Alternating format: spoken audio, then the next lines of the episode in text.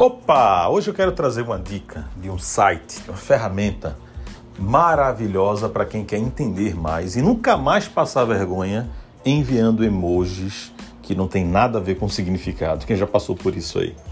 Eu estou falando do do Emoji All, Emoji All, All em inglês de tudo.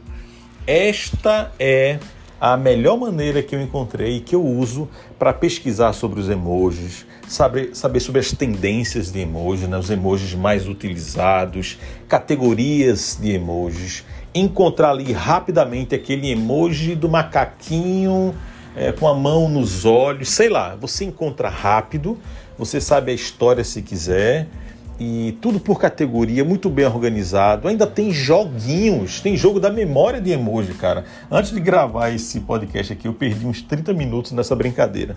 Então faz assim, ó, acessa emojiall, emojiall, vai lá no Google, emojiall.com.br pt para você entrar na versão portuguesa, né, em português, para você mergulhar a fundo e nunca mais passar vergonha enviando emoji que você não sabe do que se trata, ou então até deixando uma frase mais divertida, mais leve, né? Quem nunca mandou uma reclamação ou puxou a orelha de alguém e no final da frase colocou aquele emojizinho né, de cara assim de, de sapequinha para deixar a comunicação um pouco mais leve? Quem nunca?